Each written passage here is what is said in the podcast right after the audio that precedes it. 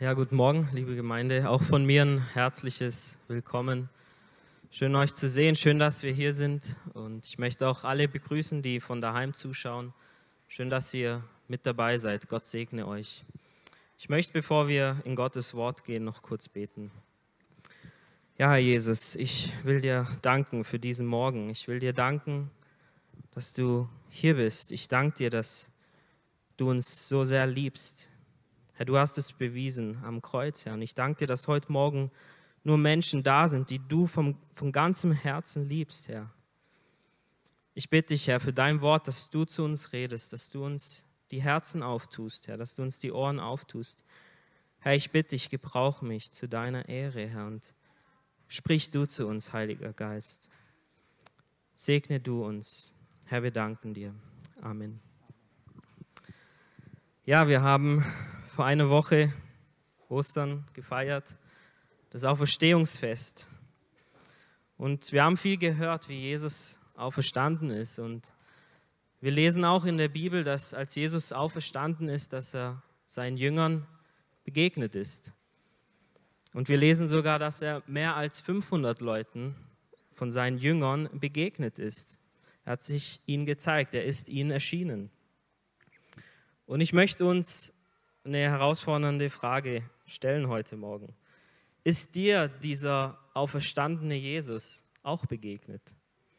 Ist er dir in deinem Leben schon mal erschienen, so wie wir es lesen in der Bibel? Ist er dir vielleicht sogar diese Woche erschienen? Bist du ihm begegnet? Und oftmals, wenn wir Ostern feiern, dann ist es ja so, dass wir so drüber nachdenken, was Jesus getan hat und wir suchen ihn dann oftmals auch ein bisschen mehr. Und so war auch mein Gebet so letzte Woche und die Tage in letzter Woche. Herr, ich will dir begegnen. Ich möchte dich erkennen, so wie du den Jüngern begegnet bist, wenn ich doch glaube, dass du lebst. Ich möchte dir auch begegnen. Ich möchte dir neu begegnen und dich sehen, wie du bist. Ich will dich kennen. Und ich habe mich gefragt, wie gut kenne ich ihn? Wie gut kenne ich Jesus? Wie gut kennst du Jesus? Wenn wir sagen, dass wir eine Person kennen, dann bedeutet es, dass wir seinen Charakter kennen. Wir wissen über die Person Bescheid. Wir kennen die Vorlieben dieser Person. Wir wissen, was die Person nicht mag. Wir kennen die Persönlichkeit, also was diese Person ausmacht. Wir kennen seine Art, wie die Person so ist. Und ich will dich fragen, wenn du dir Jesus mal vorstellst, wenn du die Augen mal zumachst und du stellst dir vor, du redest mit ihm, wie stellst du ihn dir vor? Wie ist Jesus? Wie siehst du ihn?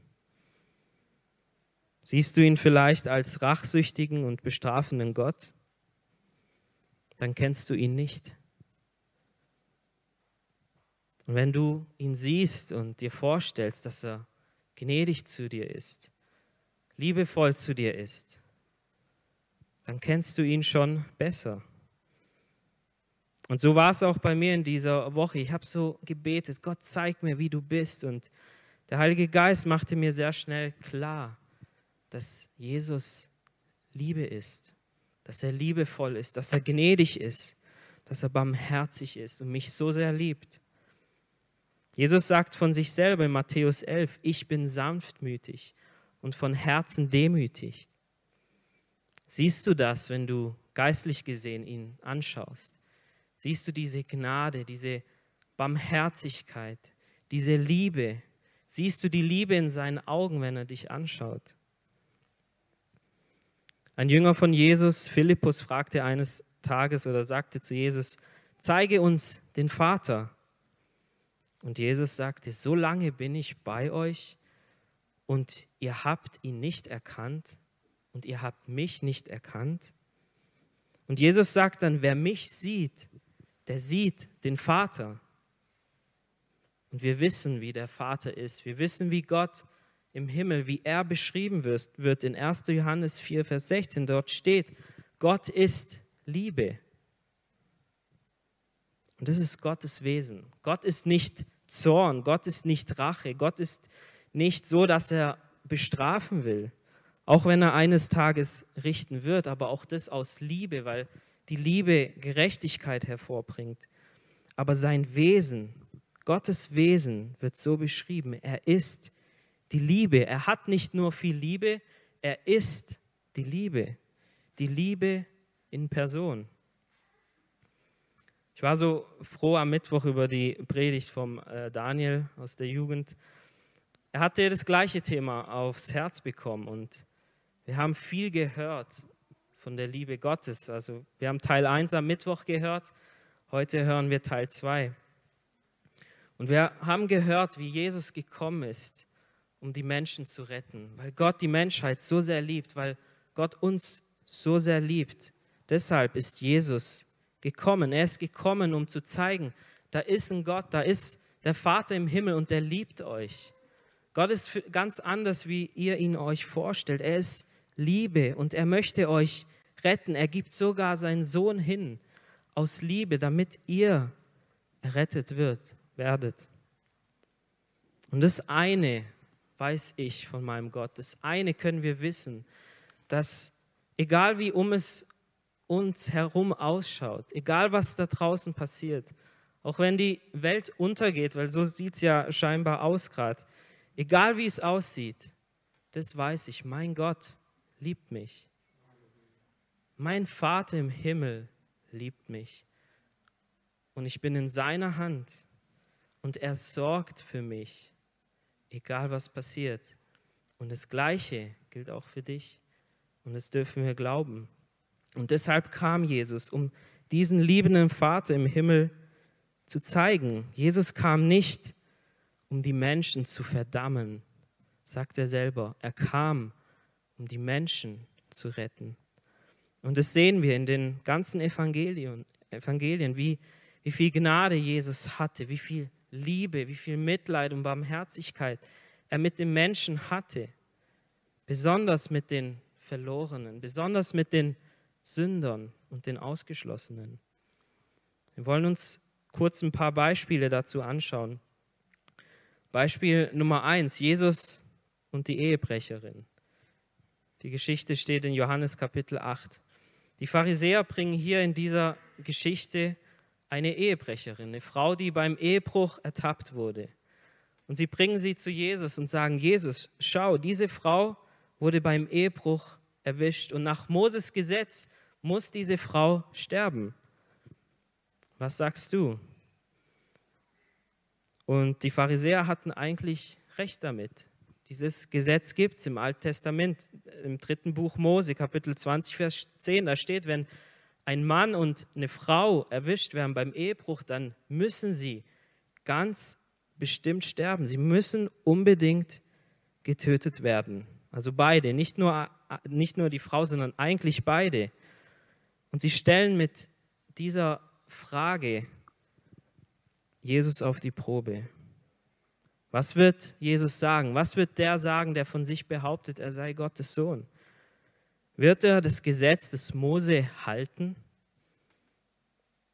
Oder wird er das Gesetz brechen und die Sünde sogar gutheißen? Und eigentlich war es den Juden nicht erlaubt damals, irgendjemanden zu töten. Sie haben die Erlaubnis von den Römern gebraucht, so wie auch äh, bei der Kreuzigung von Jesus. Sie haben die Zustimmung von Pilatus gebraucht. Die wollten hier Jesus einfach nur richtig herausfordern. Sehen, was sagt Jesus, der von sich behauptet, er ist der Messias. Aber Jesus widerspricht hier nicht Gottes Gesetz und er heißt auch die Sünde nicht gut. Er sagt ihnen, wer ohne Sünde ist, werfe den ersten Stein. Und die Pharisäer waren überführt. Jesus antwortet hier mit Gnade. Er antwortet mit Liebe. Und überführt von ihrem Gewissen ließen sie die Steine fallen und einer nach dem anderen ist gegangen. Und wir sehen hier in dieser Geschichte, dass Jesus gekommen ist, nicht um die Menschen zu verdammen. Er hätte diese Frau auch verurteilen können. So wie die Pharisäer. Die Pharisäer waren ganz selbstgerecht. Jesus hätte auch sagen können, ja, das ist das Gesetz von Gott, so muss es passieren. Aber nein, Jesus war die Rettung dieser armen Seele wichtiger. Ihm war es wichtig, Gnade zu haben und mit Liebe zu antworten. Er hatte wirklich Mitleid mit dieser Frau. Und er begnadigt sie und er beschönigt auch die Sünde nicht damit. Er sagt zu ihr, er ermahnt sie und sagt, sündige nicht mehr. Ich verzeihe dir, ich verurteile dich nicht, aber sündige auch nicht mehr. Und die Rettung war Jesus hier wichtiger als die Erfüllung des harten Gesetzes. Und die Frage ist, bist du diesem Jesus auch schon begegnet? Bist du ihm begegnet in seiner Gnade? Er bietet uns auch diese Umkehr und diese Gnade an. So ist Jesus. Er liebt dich. Er verurteilt dich nicht. Er möchte dir vergeben. Beispiel Nummer zwei, Zachäus in Lukas 19. Auch eine bekannte Geschichte. Wir wissen, Zachäus war ein Zöllner. Das heißt, er war ein Steuereintreiber. Und er war nicht nur irgendein Zöllner, er war ein Oberzöllner. Also ein richtig schlimmer Kerl, ein richtiger Betrüger. Und er wurde sehr reich dadurch. Und wir wissen, die Zöllner waren sehr verhasst. Sie nahmen die Steuern ein der Juden, sie arbeiteten für die Römer, betrugen ihr eigenes Volk. Also ganz schlimme und verhasste Leute. Diese Menschen waren unerwünscht in der Gesellschaft. Sie waren gleichgestellt wie mit einem Sünder. Sie wurden ausgeschlossen aus der Gesellschaft. Ein guter Jude hatte keinen Umgang mit so einem Menschen.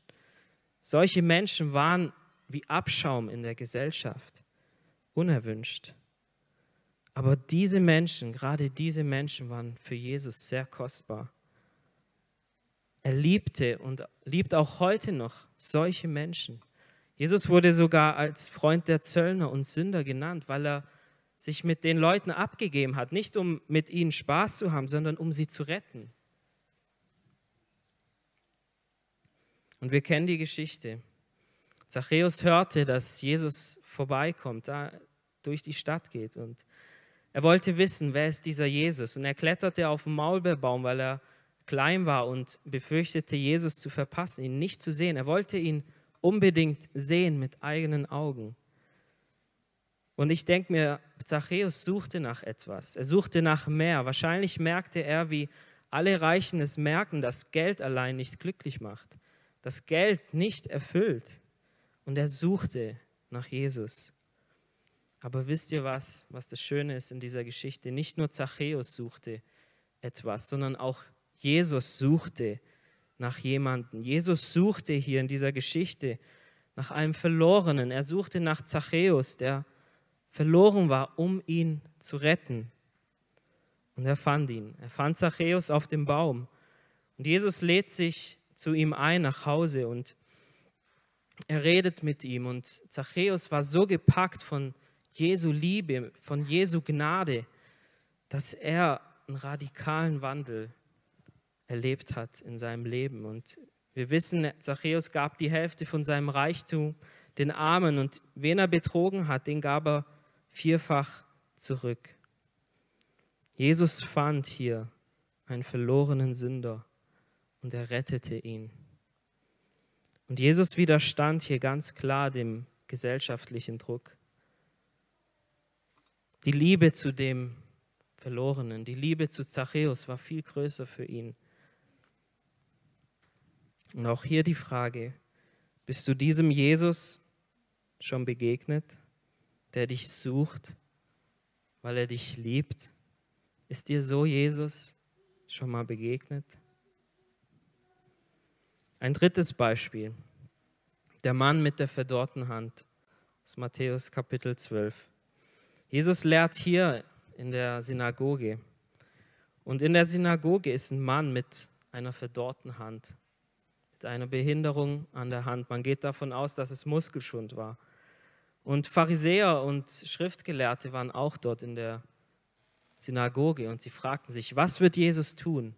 Es war nämlich Sabbat. Was wird Jesus tun? Wird er etwa heilen am Sabbat? Und Jesus stellt dort eine Frage. Ist es, ähm, darf man am Sabbat heilen? Darf man am Sabbat Gutes tun oder Böses tun? Darf man am Sabbat Leben retten oder Leben zerstören. Und Jesus nennt da ein Beispiel und er sagt, wer von euch hat ein Schaf und wenn dieses Schaf am Sabbat in die Grube fällt, wer von euch würde nicht hingehen und es herausziehen? Und er sagt, wie viel mehr wert ist doch ein Mensch als ein Tier?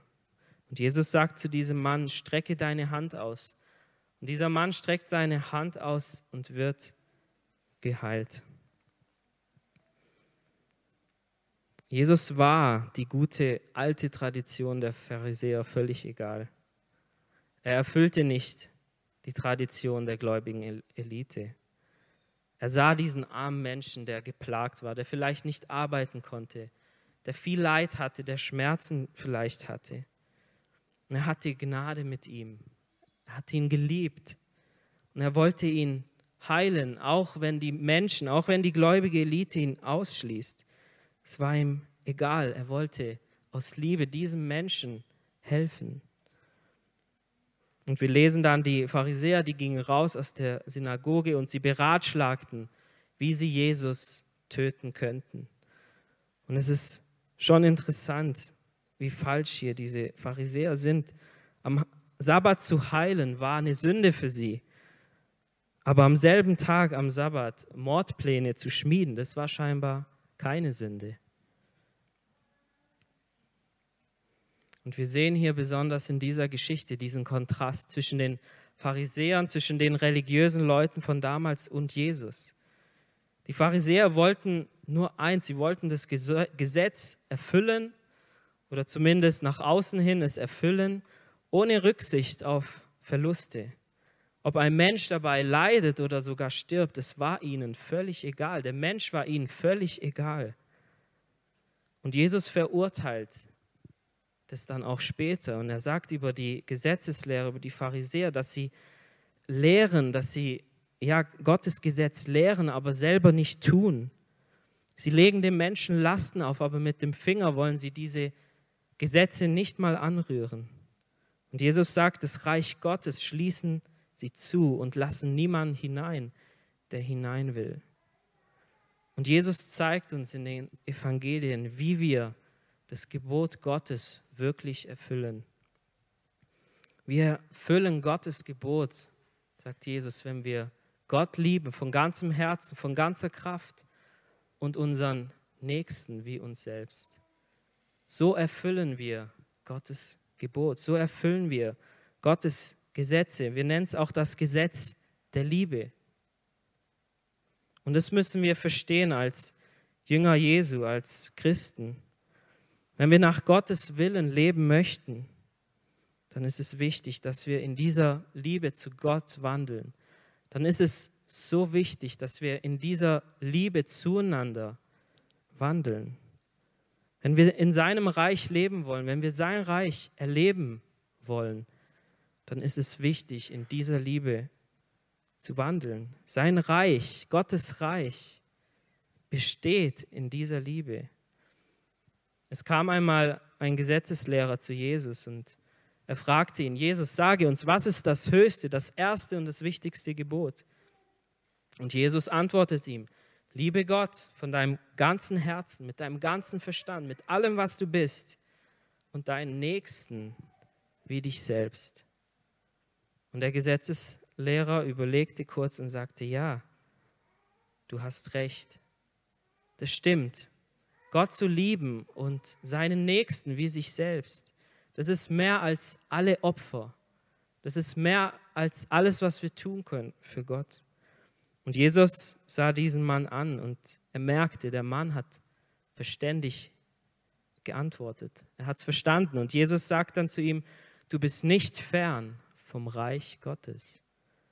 Also wir sehen diese Liebe zu Gott, diese Liebe zu unserem Nächsten ist so wichtig im Reich Gottes, ist so wichtig, wenn wir in seinem Reich leben möchten.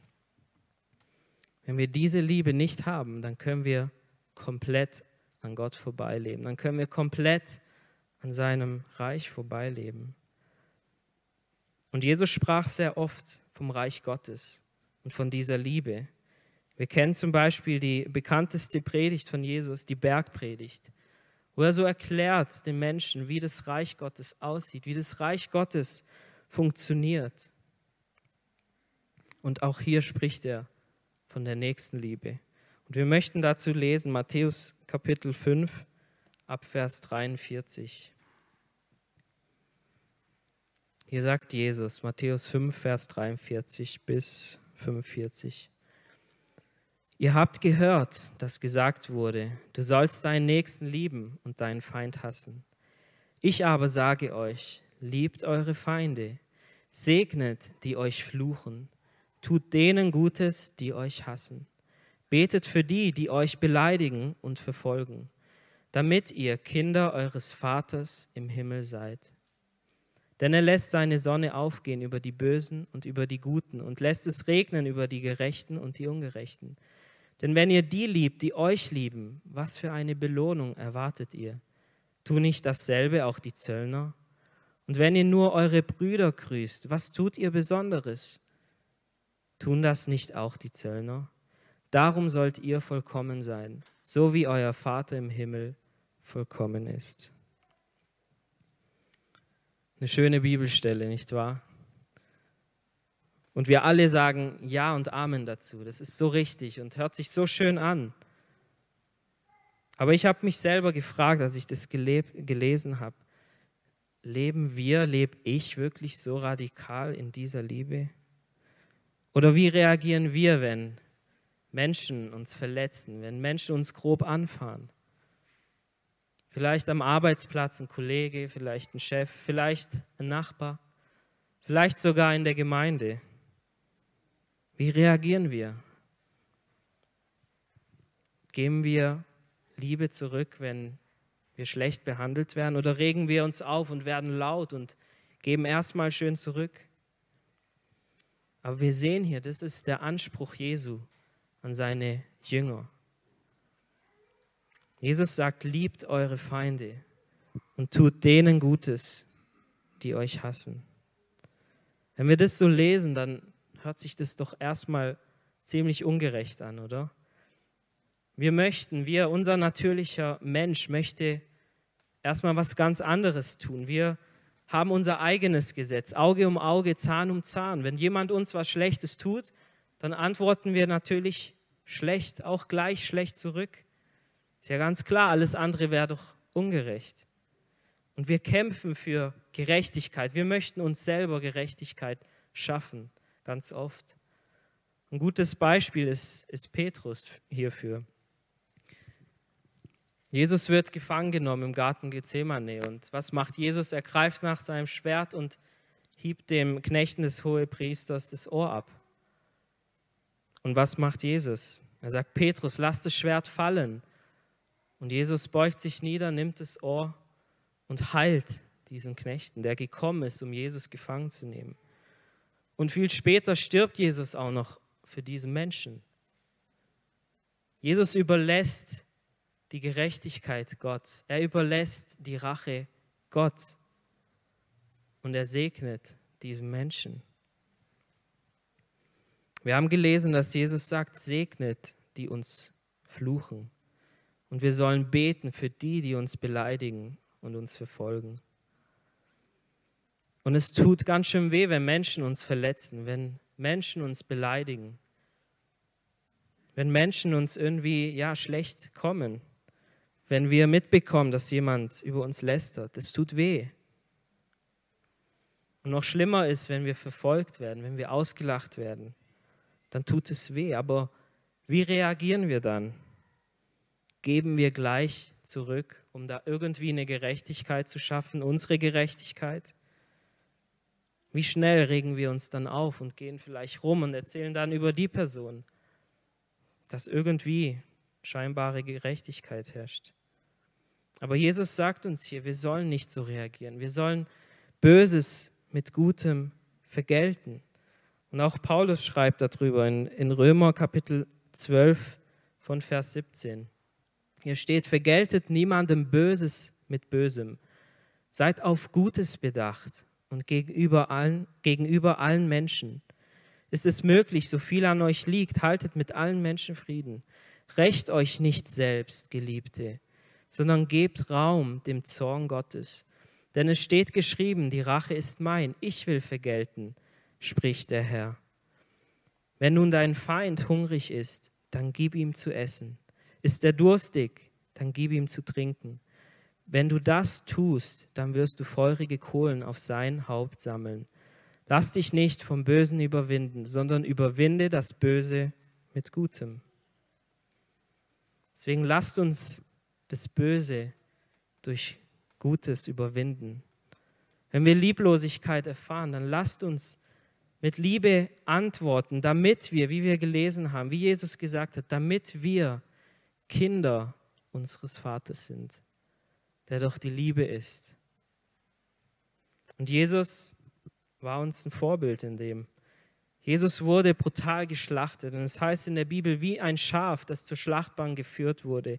So wurde er geschlachtet und umgebracht für uns. Und er tat seinen Mund nicht auf. Und er hing am Kreuz und die Leute gehen vorbei und verspotten ihn, spucken auf ihn. Und Jesus betet, Vater, vergib ihnen, denn sie wissen nicht, was sie tun. Er wird so brutal, so gemein, so schlimm behandelt. Und Jesus hat noch in diesem Moment so viel Liebe in sich, dass er wirklich von Herzen für, für seine Mörder betet und betet, Herr, vergib ihnen, Vater, vergib ihnen. Sie wissen doch nicht, was sie tun. Und wir denken vielleicht, ja gut, das war ja Jesus. Jesus, Gottes Sohn, der keine Sünde hat, der perfekt ist. Aber wir wissen, dass auch seine Jünger so gebetet haben. Wenn wir ein bisschen weitergehen in der Bibel, in der Apostelgeschichte, wird Stephanus auch umgebracht. Ganz brutal. Er verkündigt Gottes Wort und die Juden, die Pharisäer kommen und sind neidisch auf ihn, können ihm nicht widerstehen, seiner Weisheit nicht widerstehen und sie ziehen ihn raus und steinigen ihn. Und währenddem Stephanus da gesteinigt wird, betet er, Herr, vergib ihnen, das gleiche Gebet, das Jesus gebetet hat. Herr Jesus, vergib ihnen, denn sie wissen nicht, was sie tun. Auch hier ein Gebet für seine Feinde. Und die Frage stellt sich, wie konnte Stephanus, wie konnte er in dieser Situation so beten? Wie konnte er so viel Liebe haben, um ein echtes, aufrichtiges Gebet für seine Feinde zu beten? Die Bibel gibt uns einen Hinweis. Ein bisschen vorher heißt es, Stephanus war voll Heiligen Geistes. Und es ist ganz entscheidend, wenn wir über die Liebe sprechen. Stephanus war voll Heiligen Geistes und deshalb konnte er seine Feinde lieben. Wir können die Liebe nicht selber produzieren, wir können es nicht irgendwie selber probieren. Wir brauchen den Heiligen Geist dazu. In Römer 5, Vers 5, da steht, denn die Liebe Gottes ist ausgegossen in unsere Herzen durch den Heiligen Geist, der uns gegeben worden ist. Möchtest du also mehr von dieser Liebe Gottes in dir haben? Möchtest du mehr verstehen, wie sehr er dich liebt? Möchtest du in dieser Liebe wachsen? Dann strecke dich aus nach dem Heiligen Geist. Wir feiern bald Pfingsten und wir beten dann wieder verstärkt für den Heiligen Geist. Lasst uns uns ausstrecken danach, dass sein Geist ausgegossen wird in unsere Herzen, dass wir die Menschen lieben können, dass wir einander besser lieben können. Lass uns danach ausstrecken, dass Gott mehr in uns wohnt, in unserem Herzen wohnt. Zeigt mir einen Christen, der wirklich voller Liebe ist, der wirklich liebt, echte Liebe, dann können wir wissen, dass dieser Mensch voll Heiligen Geistes ist, weil es geschieht durch den Heiligen Geist in unserem Herzen. Und Gott helfe uns dabei. Es ist wichtig, dass wir Gottes Liebe erkennen, Gottes Liebe verstehen und Gottes Liebe auch weitergeben, auch untereinander. Unser Umgang miteinander ist wirklich wichtig. Es ist wichtig, dass wir einander lieben. Und ich möchte jetzt über ein Gebiet sprechen, das so wichtig ist, wenn wir einander lieben sollen, wenn wir miteinander in Liebe umgehen sollen. Das Thema lautet Vergebung. Wenn wir einander lieben, dann können wir auch einander wirklich vergeben. Und es ist so wichtig für uns als Gemeinde. Wusstet ihr, dass wenn wir auf diesem Gebiet versagen, wenn wir nicht Liebe haben können, um zu vergeben, dann kann Gott unsere Gebete auch nicht erhören. Wenn wir gegen eine Person was haben, erhört uns Gott nicht. Im Markus Kapitel 11 spricht Jesus über das Gebet. Und er sagt, wenn wir glauben und nicht zweifeln und so beten, dann wird das geschehen, worum wir bitten. Er sagt, wenn ihr zu dem Berg sagt, heb dich hoch und wirf dich ins Meer, wenn du Glauben hast und nicht zweifelst in deinem Herzen, dann wird dir das geschehen. Und er lehrt dann weiter über das Gebet. Wenn ihr glaubt, dass, es, dass ihr etwas bekommt, dann erhaltet ihr es. Wenn ihr wirklich glaubt, dass ihr das, worum ihr bittet, dass ihr es auch wirklich bekommt. Und kurz danach sagt er dann in Vers 25, wenn ihr steht und betet, dann vergebt. Wenn, irgend, wenn ihr gegen irgendjemanden was habt, dann sollt ihr vergeben, denn ansonsten wird der Vater euch nicht vergeben. Und es ist schon interessant, dass hier Jesus über das Gebet lehrt und dann sagt er aber, aber es ist wichtig, wenn ihr betet, wenn ihr im Glauben betet, wenn ihr das bekommen möchtet, wofür ihr betet und ihr habt irgendetwas in eurem Herzen gegen irgendjemanden, dann wird euch euer Vater auch nicht erhören und euch auch nicht vergeben. Das ist eine Grundvoraussetzung, wenn wir beten, dass wir wirklich einander vergeben.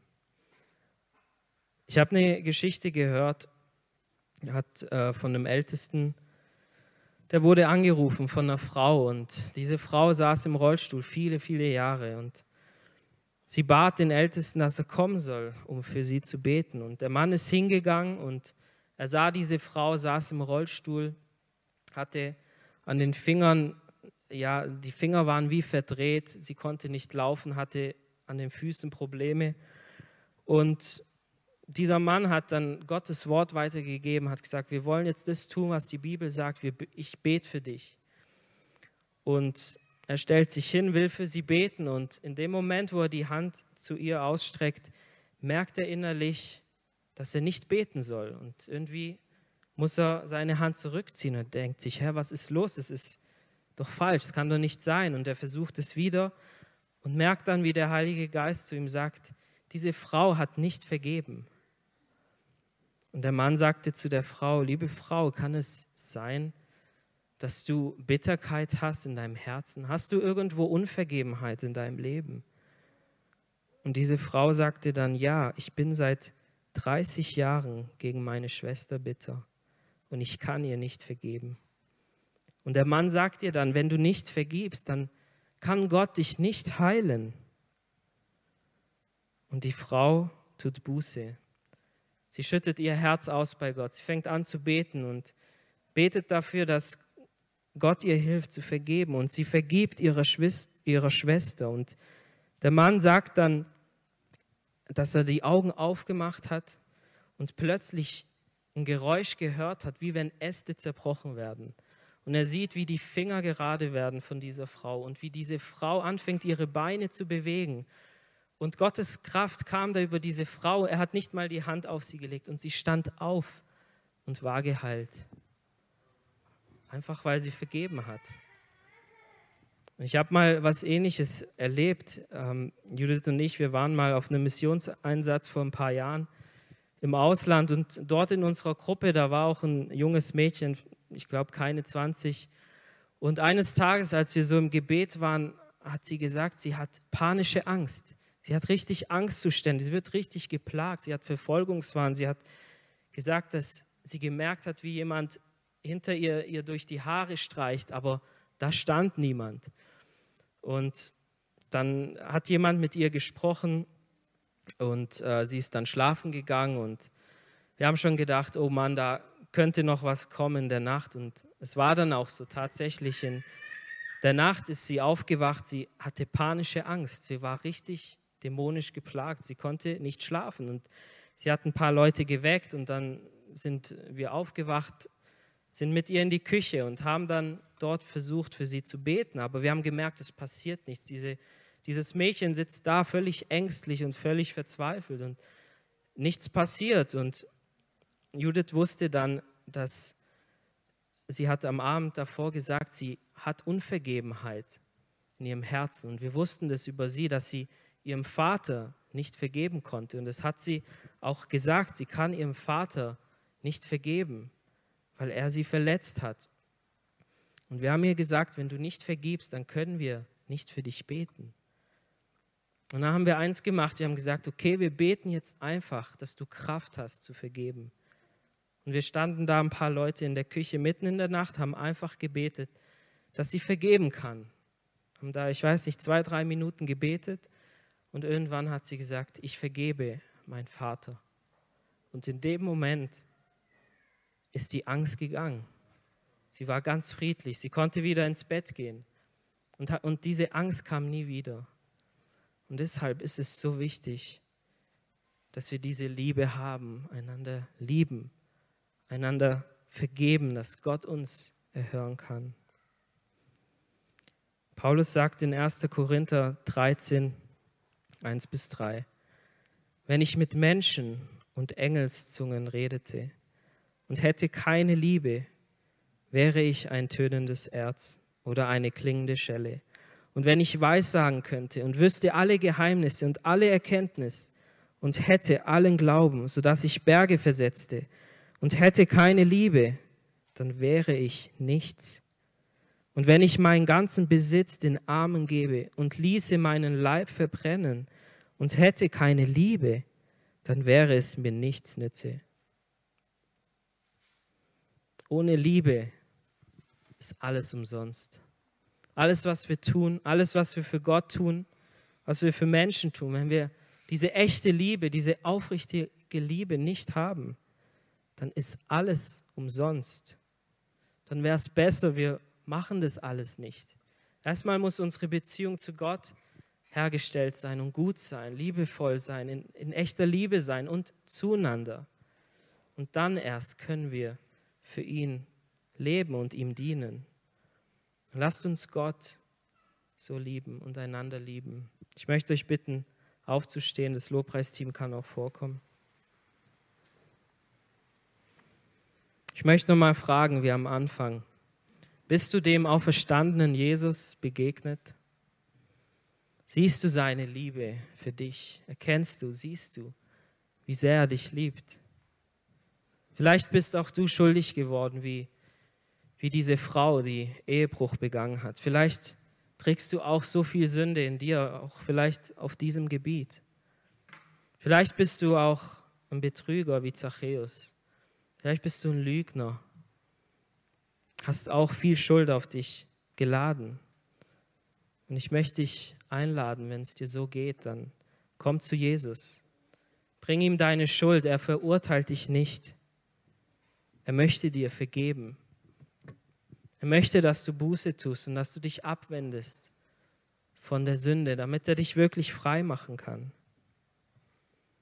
Wenn wir seine Liebe erfahren möchten, dann ist es wichtig, oder wenn wir lieben möchten, ist wichtig, dass wir seine Liebe erfahren. Wenn wir vergeben möchten, dann ist auch wichtig zu erleben, dass er uns vergibt. Wir brauchen Vergebung. Wenn wir ehrlich sind, haben auch wir viel Schuld, haben auch wir oft Menschen verletzt. Auch wir brauchen Vergebung von anderen, wir alle. Und wenn du hier bist und du hast Unvergebenheit in deinem Herzen, ich möchte dich einladen wirklich. Ich möchte auch für dich gerne beten. Vielleicht wirst du vom Feind geplagt deswegen. Vielleicht bist du auch deswegen krank. Ich möchte für dich beten und bring auch Gott diese Bitterkeit oder diese Unvergebenheit, dass er dich heilen kann, dass er dich befreien kann. Herr Jesus, ich danke dir für deine unendliche Liebe, Herr. Ich danke dir so sehr, dass du gekommen bist, um zu retten, um mich zu retten. Ich danke dir, dass du mir so viel vergeben hast, Herr. Ich danke dir, dass du uns vergeben hast. Ich danke dir so sehr, dass du gekommen bist, um mich zu suchen und zu finden. Dass du gekommen bist, um uns zu suchen und zu finden. Danke, dass du uns nicht verurteilst, Herr, dass du uns Gnade schenkst, dass du Mitleid hast, Herr, dass dein größter Wunsch ist, wirklich uns zu erlösen, uns zu befreien, Herr, uns zu vergeben. Du hast alles dafür gegeben. Und wir wollen diese Liebe annehmen. Wir wollen in dieser Liebe gehen, Herr. Und ich bitte dich jetzt auch für die, die Unvergebenheit in ihrem Herzen haben, die vielleicht denken, ich kann niemals vergeben, die Bitterkeit haben in ihrem Herzen. Herr, ich bitte dich von ganzem Herzen, dass deine Kraft jetzt über sie kommt. Heiliger Geist, dass du ihre Herzen erfüllst, dass sie vergeben können, dass sie die Kraft dazu haben. Herr, dass du sie heilen kannst am Körper, dass du sie heilen kannst an der Seele. Ich danke dir, Jesus, dass du uns immer lieben wirst, dass du uns nie alleine lässt. Hilf, dass wir auch in dieser Liebe wandeln. Herr, wir sind so dankbar. Herr, wir freuen uns in dir, weil du so gut bist zu uns. Herr, wir ehren dich. Danke für dein Wort, Herr. Hilf, dass wir dein Wort im Herzen bewahren und nach deinem Willen leben, in dieser Liebe leben, Herr, nach deinem Willen, Herr, dass wir deine Gebote erfüllen, Herr, dass wir ein Leben leben, das dir gefällt, Herr. Wenn wir die Liebe nicht haben, ist es umsonst. Dann haben wir dich verpasst, dann haben wir dich nicht verstanden. Ich danke dir für deine Gnade. Ich danke dir für diesen Morgen. Ich danke dir für deine Nähe. Segne du uns. Ich danke dir, Herr. Amen.